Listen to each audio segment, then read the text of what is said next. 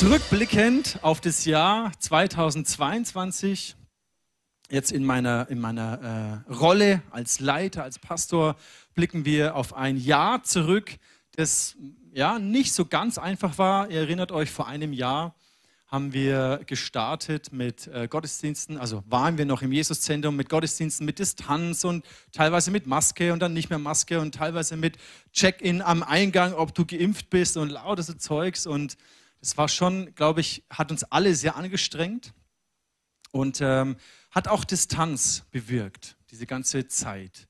Und auch im Jesuszentrum in der Location haben wir gemerkt, da ist es nicht wirklich unser Zuhause und es war, hat sich sehr distanziert angefühlt. Und vielleicht hast du das auch persönlich erlebt, dass du dich selbst plötzlich mehr und mehr distanziert hast von vielleicht einer Live-Group oder von Gemeinde oder nur noch online geschaut hast, was ja an sich ein Segen ist, die Online-Möglichkeiten. Aber diese Begegnung, dieses physische, diese, dieses Menschen, die zusammenkommen oder auch die gemeinsam anbeten und Gottesdienst feiern, das ist einfach nochmal was ganz was anderes. Und diese Distanz hat schon echt Kraft gekostet. Dann sind wir hier zurück ins Office gegangen nach Ostern. Es war für einige auch nicht so ganz cool, so gefühlt, die Bühne ist viel zu klein und wir haben keinen Platz und sonstiges und es ist zu heiß im Sommer und zu kalt im Winter und alles Mögliche. Und äh, andere fanden es mega cool, so wow, wieder zurück zu Hause sozusagen. Und ähm, ich war auch so gemischt. Äh, mit gemischten Gefühlen sind wir hier zurückgegangen. Aber unterm Strich glaube ich schon, dass es richtig und wichtig war, einfach um diese Nähe wieder zu, zu, zu stärken, die wir eigentlich verloren hatten in unserer Gemeindekultur die letzten Jahre. Und hier ist der Ort, wo wir das wieder bauen können, wo wir wieder nah zusammenrücken. Und dann ist es halt mal eng und kuschelig, aber ähm, es ist unser Zuhause. Und natürlich ist es nicht das Endziel, dass wir immer nur hier sind, auch für die Gottesdienste und wir blicken in die Zukunft und fragen Gott und schauen, hey, wo hast du für uns was vorbereitet? Aber ich habe dennoch den Eindruck gehabt, dass es für, die, für diese Zeit ähm, wichtig war. Und äh, dann haben wir parallel ja auch neue Strukturen etabliert nach dem OE-Prozess, den wir gemacht hatten Ende 21, der so zum Ende gekommen ist. Und dann haben wir Leute angestellt und Strukturen definiert und überarbeitet. Und es hat auch das erste halbe Jahr noch rumort und das hat noch nicht ganz funktioniert und muss man nochmal ändern und weiterentwickeln. Und es war alles sehr unruhig zum Teil. Und so ging es dir vielleicht auch so. Ein bisschen viel Veränderung und ähm, es hat uns, hat uns ganz schön durchgeschüttelt. Und so die letzten Wochen, Monate, so herbstmäßig ist langsam alles, zumindest für mich, gefühlt, so ein bisschen wieder klarer geworden, hat sich geordnet, Strukturen haben sich eingespielt, Veränderungen haben gegriffen und wir werden euch auch im äh, Februar in der Connection dann einiges vorstellen davon. Ähm, aber es ist so ein bisschen Ruhe reingekommen wieder und es hat uns durchgeschüttelt. Einige hat es auch vielleicht ein bisschen rausgeschüttelt, die, die den Bezug zur Gemeinde vielleicht verloren haben, ähm, entweder online verloren haben und irgendwo sind oder halt komplett im Glauben vielleicht woanders stehen. Und ähm, ich glaube aber in dem Ganzen spüre ich dennoch, dass dass Gott da ist, dass er mit uns ist, dass er, dass er hier etwas wirkt und etwas formt und etwas zusammenbringt. Und das ist das, was letztendlich mir immer wieder auch die Zuversicht gibt, nach vorne zu schauen, zu wissen, es ist seine Gemeinde, es ist sein Werk. Wir sind Werkzeuge in der Hand Gottes. Er, er baut mit uns seinen Tempel, seine Kirche, seine Gemeinde. Und das schon über tausende von Jahren, über weit als über 2000 äh, Jahre. Und das, empfinde ich als dieses Vorrecht, dass wir uns versammeln dürfen, dass wir Kirche sein dürfen, dass wir eine Gemeinschaft sein dürfen, dass wir zusammenkommen können, unseren Glauben ausleben können. Und es sind viele Dinge im letzten Jahr, wo ich super dankbar bin, wo ich mich freue. Eben, ich habe es erzählt von dem Sabbatical, wo wir uns so gesegnet und beschenkt gefühlt haben. Ähm, gab auch Momente, die, die enttäuschend waren, wenn ich auf dieses Jahr schaue, die frustrierend waren, die verletzend waren die verunsichert haben, frustriert haben. Und, aber in dem Ganzen ist, ist Gott dabei zu wirken. Und in, dem, in dieser Haltung konnte ich dieses Ja einfach Gott zurückgeben, sagen, hey Gott, du bist gut. Auch wenn ich es mir vielleicht zum Teil anders vorgestellt hätte. Aber Gott, du bist, du bist ein guter Gott und du, du gehst mit uns Schritt für Schritt vorwärts. Und gerade so seit Ende September, Oktober, so in der Herbstzeit, habe ich so etwas ähm, so ein Thema, wo Gott mich immer wieder darauf hingeführt hat und was sich in meinem Herzen bewegt habe, immer wieder. Durch verschiedene Sachen hat Gott es an mich herangetragen. Das Thema ist die Furcht des Herrn. Ich habe das schon mal in einer Predigt im November bei, bei der Influencer-Serie so erwähnt. Die Ehrfurcht vor Gott, die Furcht Gottes, kennenzulernen und zu merken, wie, wie zentral das eigentlich für unser Glaubensleben ist und wie wenig wir davon eigentlich wirklich verstanden haben, also ich zumindest. Und ein Aspekt zum Beispiel der, der Furcht des Herrn, den ich neu dabei bin, also ich plaudere einfach so ein bisschen aus meinem Herzen, ne? einfach ein, ein Aspekt, den ich so gerade für mich ähm, entdecke, was ich eigentlich noch nicht kannte, ist das Böse zu hassen. Die Bibel spricht davon, dass Gott das Böse hasst. Verschiedene Schreiber aus der Bibel greifen das auch auf. Und für mich war das komplett fremd bisher, weil ich bin eigentlich ein Typ, der sich ganz stark auf das Gute fokussiert und das Gute feiert und sich darüber freut, das Gute, was da ist. Ist wie so ein Haufen Dreck und dann ist das Gold drin und das ist das, was ich sehe und was mich begeistert und was ich fördere und Potenzial entwickle. Und das fällt mir gar nicht so leicht zu überlegen, was heißt es, dass ich, dass Gott das Böse hasst? Was heißt es für mich, das Böse zu hassen? Ich habe auch versucht, es mal dann für mich zu benennen. Was, was ist denn das, was ich hasse oder was Gott hasst? Und was, was macht es mit mir? Es ist ein sehr ähm, spannender Prozess sowieso ein Next Step für mich in diesem Jahr, wo Gott mich reinführt. Und ähm, da zu erkennen, was hat es mit meinem Leben zu tun, mit meiner Familie zu tun, was hat es mit der Gemeinde zu tun, die wir hier sind. Wo sind Dinge, die nicht gesund sind? Also es ist ja leicht zu sehen, zumindest für einen Typ wie mich, es ist leicht zu sehen, was toll ist und was gut ist. Aber ich bin jemand, der tut sich schwer, etwas Kritisches zu benennen oder zu sehen, etwas Negatives. Und das ist eine neue Erfahrung und ich merke, Gott führt mich da in etwas hinein, was dann aber zum, zum, äh, zur Folge hatte, die letzten ein, zwei Wochen, so zehn Tage vielleicht, habe ich plötzlich gemerkt, wie ich nachts im Bett liege und mich ganz viele negative Gedanken bombardieren. Und ich mir und mich in meinen Gedanken mich darüber wälze, was alles schlecht ist und wie frustriert ich eigentlich sein könnte und wer mich enttäuscht hat und wer mich verletzt hat und wie schlimm die Gemeinde ist. Und also richtig so, puff, und ich so, boah, es hat mir komplett, mich komplett demotiviert. Ne? Ich sage, ey Gott, wie, wie soll ich denn jetzt hier, äh, das geht ja nicht, ne? Und dann habe ich gemerkt, ha, das hängt vielleicht damit zusammen, ja, dass ich lerne, etwas Böses zu hassen, was Gott auch hasst. Und dann kommt der Teufel und bombardiert mich mit allen möglichen negativen Gedanken. Und dann habe ich gecheckt vor drei Tagen, das war großartig, okay, cool. Habe ich plötzlich nachts gemerkt, aha, diese Gedanken kann ich nehmen und in Gebete umwandeln. Und das war schon mal für mich ein Game Changer. Und heute Morgen habe ich dann auch realisiert, hey, ähm, dass ich diese Gedanken, also dass es ja einen Zusammenhang hat, dass ich plötzlich gesagt habe, okay Gott, ich will lernen, Dinge zu sehen, zu benennen zu hassen, die du hast, und dann aber auch zu überwinden, zu konfrontieren. Und ich tue mich ja auch schwer, etwas, etwas also zu sagen, ja, ich, ich konfrontiere jetzt irgendwie etwas.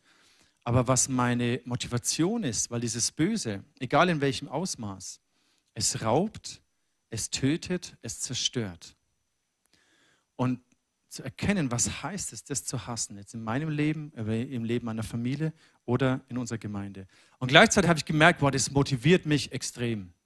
Ist eine ganz neue Art.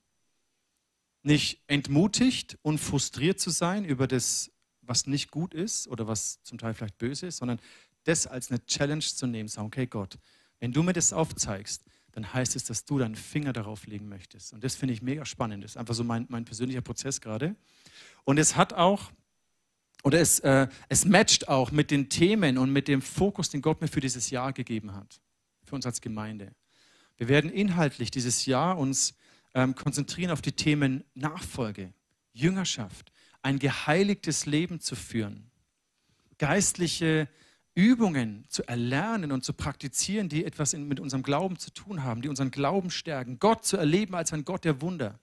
Gott sagt zu Josua, heiligt euch, denn ich möchte morgen Wunder unter euch tun. Und wir glauben an einen Gott der Wunder. Ich glaube, dass Gott etwas für uns auch vorhat, auch mit mit allen möglichen Themen, die wir so haben, das alles Negative, was uns vielleicht bombardiert, dass wir einen Gott der Wunder haben. Aber er sagt auch, heiligt euch. Das heißt, auch wir müssen unsere Hausaufgaben machen. Und diese Themen, die Gott mir aufs Herz legt, all das um das Thema Jüngerschaft, Nachfolge, geheiligtes Leben. Wir werden eben jetzt starten mit einer Predigtserie, wo es zum Beispiel darum geht, dieses diese Disziplin in Anführungszeichen des Bibellesens ganz neu zu entdecken. Bibellesen wie niemals zuvor. Ich sage gleich noch ein bisschen was dazu. Aber dann werden wir auch eine Predigtserie haben vor Ostern, wo wir The Chosen anschauen werden. Also nicht die, die Serie anschauen, aber die Themen anhand von The Chosen nehmen werden. Was heißt es, Jesus nachzufolgen? Nach Ostern werden wir darüber reden, was heißt emotional gesunde Nachfolge, dass unsere Seele und unser geistliches Leben zusammenkommt und erneuert und verändert wird. Was bedeutet das? Wir werden dann in der One Love Serie mit den One Love Gemeinden in Nürnberg werden wir auch über geistliche Disziplinen sprechen und predigen. Wir werden dann im Sommer eine Predigtserie haben, wo es über den Gott der Wunder gibt, geht. Und dann in den Herbst rein den Heartbeat und dann Nehemia anschauen äh, im Alten Testament dieser Aufbau des Tempels und den, und den Wiederaufbau der Stadt Jerusalems. Was hat es mit uns als Gemeinde zu tun? Und dann die Adventszeit, in die wir reingehen werden. Also das heißt auch, dieses Themen äh, Heiligkeit und Nachfolge, Jüngerschaft in unserem Leben ganz praktisch, das wird uns begleiten. Und es das heißt aber nicht, dass wir uns nur um uns selber drehen in dem, sondern wir werden auch immer wieder starke Akzente nach außen haben. Zum Beispiel jetzt am 31. Äh, März werden wir dann eine One Love Worship Night haben im Jesuszentrum mit den Gemeinden zusammen, wo wir einfach die, die ganze Nacht lang Gott anbeten werden. Wir planen am, am, am Ostersonntag, Auferstehungssonntag, in einer Location in Langwasser, die wir anmieten, da einen großen Gottesdienst zu machen, wo wir Menschen einladen, diesen, Auferstehungs, äh, diesen auferstandenen Christus kennenzulernen. Wir planen, dass wir auch am 3. Oktober wieder dieses One Love Event machen in der Fürther Stadthalle, wo wir mit ganzen Gemeinden zusammenkommen, Gott feiern. Das Church Camp, was vor der Tür steht im Herbst, da kannst du dich dann dafür anmelden demnächst, wo wir als Gemeinde auf dem Camp fahren, den Heiligen Geist erleben wollen, tiefer in diese Begegnung und Führung und Leitung des Wirken des Heiligen Geistes entdecken wollen. Und dann auch wieder das Weihnachtskonzert, was wir im größeren Stil einfach weiterentwickeln und aufbauen wollen, als eine Möglichkeit, Menschen in die Begegnung zu Jesus zu führen. Also ich merke, diese Themen bewegen mich und ich freue mich, mit dieser Perspektive mit euch in dieses Jahr hineinzugehen. Jüngerschaft und Nachfolge ist ja so etwas Grundlegendes. Darum dreht sich ja alles. Das, was Jesus seinen Freunden gesagt hat, hey, geht hin in die Welt, predigt das Evangelium, ruft die Menschen dazu auf, mir nachzufolgen, lehrt sie, alles zu bewahren, lehrt sie so zu leben, wie ich es euch aufgetragen habe. Tauft sie im Namen des Vaters, des Sohnes und des Heiligen Geistes. Matthäus 28, dieser Auftrag, der jedem von uns gilt. Und Jüngerschaft bedeutet genau diesen Weg mit Jesus zu gehen. Im Hebräerbrief lesen wir darüber, dass Paulus schreibt, äh, nicht Paulus, der, der Schreiber des Hebräerbriefes, den einen, eigentlich würde ich euch noch viel mehr feste Speise zu essen geben. Aber ich kann nur über Milch predigen, weil ihr in eurem Glauben noch nicht reif genug seid. Und die Bibel spricht immer wieder davon, dass wir in unserem Glauben in eine Mündigkeit, in eine Reife hineinwachsen, dass wir erwachsen werden in unserem Glauben. Im, Im, Johannesbrief schreibt er, hey, ich schreibe euch Kindern, ich schreibe euch jungen Männern, ich schreibe euch Vätern. Also da ist eine Entwicklung da. Und mein Wunsch ist, meine Leidenschaft und mein, meine, meine Kraft wird darin fließen, dass wir das entdecken, was es heißt, in der Nachfolge zu Jesus zu wachsen. Weil das Ziel dahinter ist ja, dass wir verändert werden. Auch diese geistlichen Übungen, die funktionieren nur, wenn du vorher in deinem Herzen eine Veränderung erlebt hast. Weil Religion ist etwas, wo du durch äußerliche Übungen versuchst, innerlich irgendwie etwas zu werden. Aber Nachfolge an Jesus bedeutet, du bist jemand Neues geworden durch den Glauben an Jesus und jetzt entdeckst du ein Leben, in dem das immer mehr zum Ausdruck kommt. Und mein Wunsch ist, dass der Charakter Gottes, die Art von Jesus, seine Wesenszüge durch unser Leben immer mehr sichtbar werden, dass wir von innen heraus verändert werden. Und diese geistlichen Übungen, wie zum Beispiel Bibellesen, wie Beten oder Fasten, wie gemeinsame Anbetung, wie die Beichte zum Beispiel, dass das Elemente unseres Lebens werden, die nicht irgendwie eine Bürde sind, eine Last, sondern eine Freude. Und wir merken, da stecken so viele Schätze drin, die mich und mein Glaubensleben stark machen. Und das wünsche ich mir für dieses Jahr. Ich glaube, dass diese geistlichen Disziplinen, das, was wir tun in unserer Beziehung zu Gott, dass das wie diese Wurzeln sind, die unser Glaubensleben fest in Gott, in seiner Liebe, in seiner Gnade verankern. Und da, wo wir natürlich nur oberflächlich diese Dinge praktizieren, so ab und zu mal Bibel lesen, ab und zu mal beten, in der Kleingruppe mal so ein bisschen abhängen und ein bisschen plaudern und dann beten wir auch noch kurz oder ab und zu mal in eine Celebration gehen. Fasten ist so, ja, ich guck mal. Also wo wir das gar nicht so entwickeln und es ist okay, dass man irgendwo anfängt. Man kann ja nicht von 0 auf 100 starten.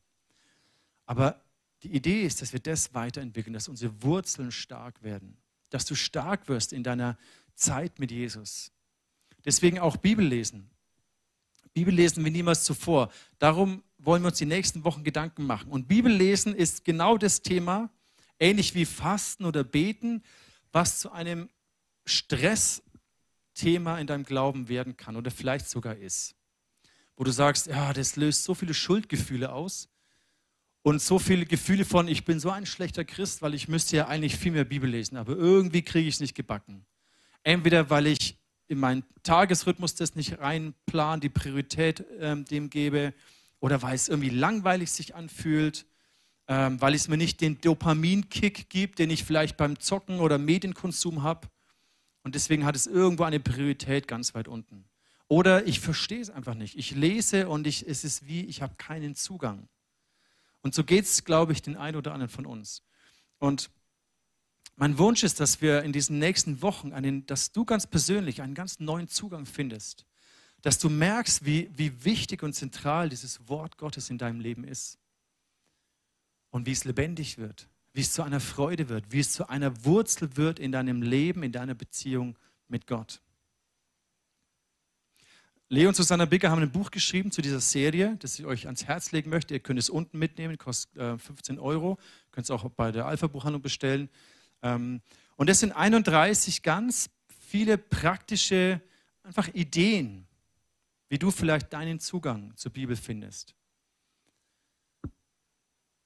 Einfach mal anders an die Bibel rangehen, einfach mal ausprobieren und Gott ganz neu in der Bibel kennenlernen, möchte ich dir sehr ans Herz legen.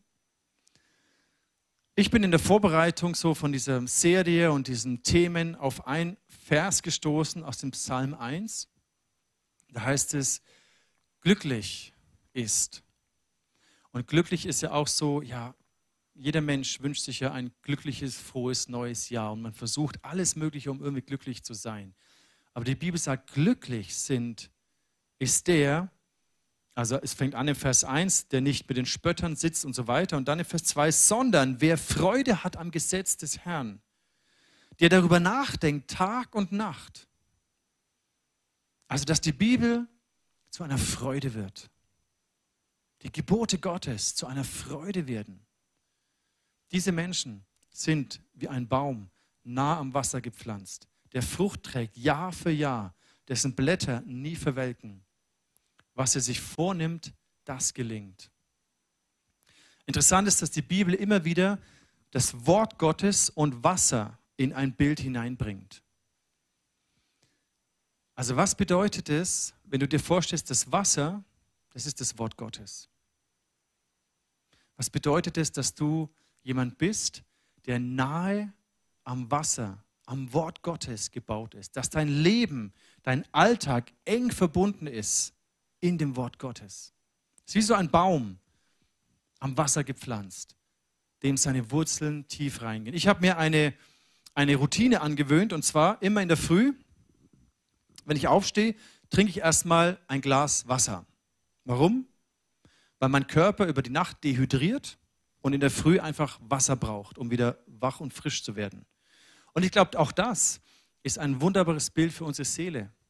So als ob unsere Seele über Nacht dehydriert und wir brauchen in der Früh das Wasser des Wortes Gottes, damit wir so ein Baum werden, der am Wasser gepflanzt ist, dessen Wurzeln tief gehen der Frucht bringt, dessen Blätter nicht verwelken, der mal einen Sturm aushält, weil er verwurzelt ist. Und wenn mal die Umstände Hitze und Dürre und Trockenheit von außen kommt, und so ist es auch in unserem Glaubensleben, aber die Wurzeln sind im Verborgenen. In deiner persönlichen Zeit mit Jesus, was nach außen niemand sieht, da sind die Wurzeln und daraus schöpfst du deine Kraft, deine Stabilität. Da ist dein Anker. Und jeder Baum hat so einen Wasserkreislauf. Und er saugt aus dem Grundwasser, saugt er das Wasser hoch durch die Wurzeln, nimmt die ganzen Nährstoffe mit, schiebt es durch den Stamm Und dann kommen Früchte und Blätter hervor. Interessant ist aber auch, dass an den Blättern verdunstet das Wasser und wird abgegeben. Und so ist es auch mit unserem Leben, was wir, wir nehmen das Wort Gottes auf und dann leben wir. Und unser Leben bringt Frucht und wir tun Dinge den ganzen Tag. Und, und am Abend fühlt es sich manchmal an, aus wie, an wie, boah, bin ich, es ist alles wieder verdunstet. Und es ist okay. So ist es der Kreislauf. Deswegen ist diese Routine in der Früh erstmal ein Glas Wasser trinken. Erstmal Zeit zu haben mit dem Wort Gottes. Und es muss nicht ein Bible Study sein. Das mache ich in der Früh auch nicht. Da studiere ich nicht eine Dreiviertelstunde lang die Bibel, sondern ich setze mich einfach hin. Manchmal schlage ich random entweder den Psalm auf und lese einfach dann diesen Psalm. Ich bin jetzt nicht so der, der mit YouVersion so digital liest, ich nehme YouVersion manchmal so als Inspiration, das ist ganz cool, aber lesen tue ich lieber analog. Und dann nehme ich, nehme ich einen, einen Psalm. Oder im Neuen Testament irgendwas aus den Evangelien, einfach ein Kapitel oder irgendein Brief, einfach random. Und dann lese ich einfach und bewege es, rede mit Gott und dann lege ich es wieder zur Seite und bete noch. Und so ist einfach so eine Routine, wie so ein Glas Wasser trinken. Und es erfrischt mich und stärkt mich. Und so brauchen wir diesen Wasserkreislauf. Im Epheser heißt es, dass Christus uns als Gemeinde reinigt durch das Wasserbad im Wort. Also auch wieder Wort und Wasser, dieser Vergleich. Das ist ein wunderbares Bild. Und jetzt habe ich eine Frage an dich. Warum und wie häufig duschst du? Die einen vielleicht täglich, vielleicht zweimal am Tag, vielleicht alle zwei, drei Tage, vielleicht alle fünf, sechs, sieben Tage, keine Ahnung. Warum duschen wir? Weil Körperhygiene ist Körpergesundheit. Ist klar, wenn wir überhaupt nicht mehr duschen würden, würden wir irgendwann schimmeln oder irgendwas. Krank werden, stinken. Und in unserem Glauben ist es ganz genauso. Wir brauchen dieses Wasserbad im Wort für unsere Seele. Weil tagsüber schnappen wir so viel auf, was Schmutz und Dreck dieser Welt ist.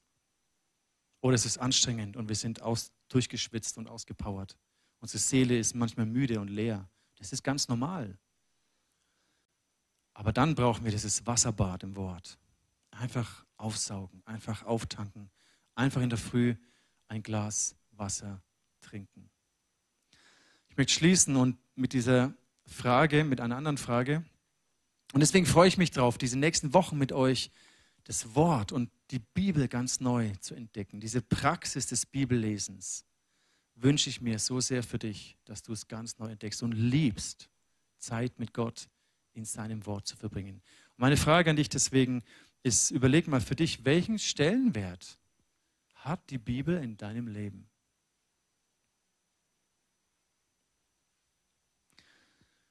Das ist eine sehr entscheidende Frage. Und dahinter steckt dein Verständnis von der Bibel. Was glaubst du, was die Bibel ist? Und es leitet mich zu der nächsten Frage. Ist die Bibel Gottes Wort?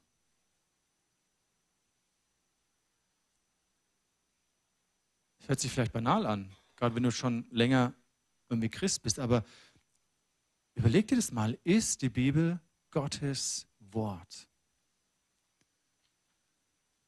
Oder haben es Menschen zusammengeschrieben? Oder ist sie das von Gott eingehauchte Wort?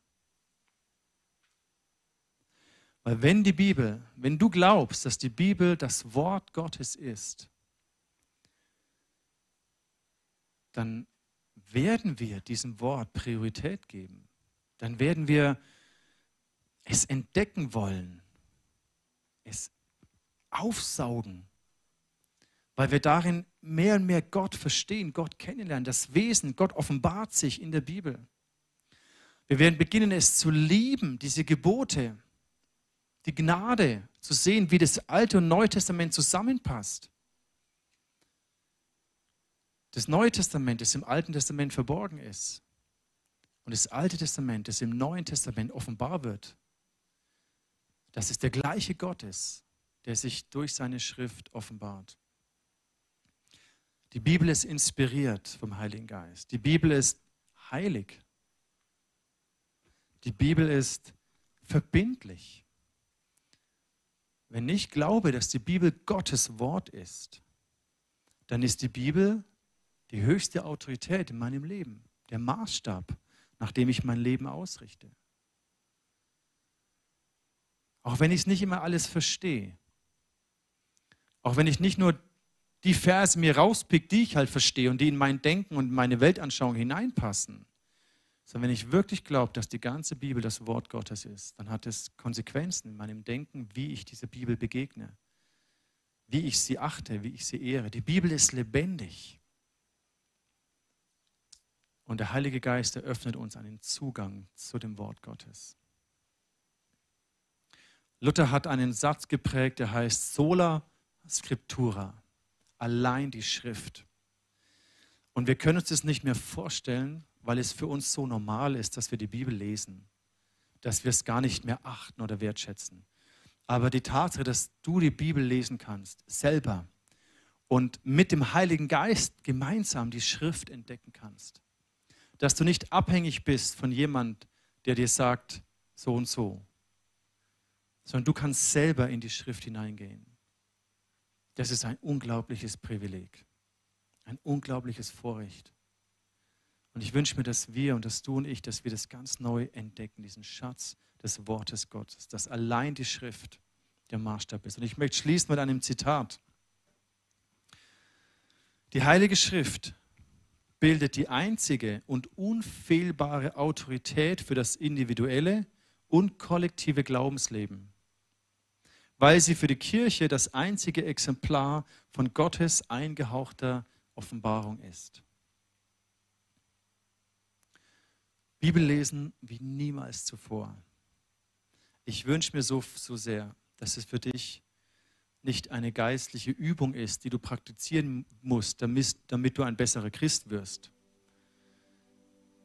sondern dass du einen Schatz entdeckst, eine Freude am Wort Gottes, dass du keinen Tag leben möchtest, ohne ein Glas Wasser getrunken zu haben in der Früh, ohne dich gestärkt zu haben in dem Wasserbad, ohne deine Seelenhygiene betrieben zu haben mit dem Wort Gottes.